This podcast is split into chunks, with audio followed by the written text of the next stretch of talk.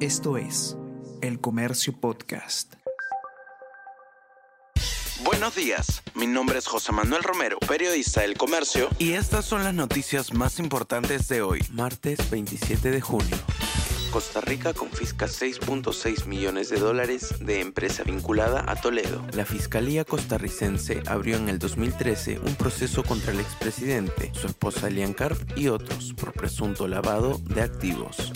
Compañías de Sadagoray incumplieron con pagos de fideicomisos. Firmas no completaron el 15% exigido para garantizar obras, pero accedieron a fondos de mi vivienda en seis proyectos.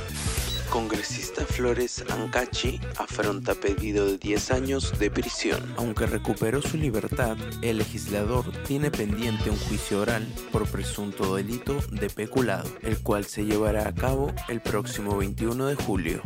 Miles de personas en riesgo por emisiones del volcán Ubinas. Hay unos 4.000 habitantes de las zonas aledañas al volcán en la región Moquegua, en peligro por las cenizas se gestionan mejoras en un albergue para una evacuación.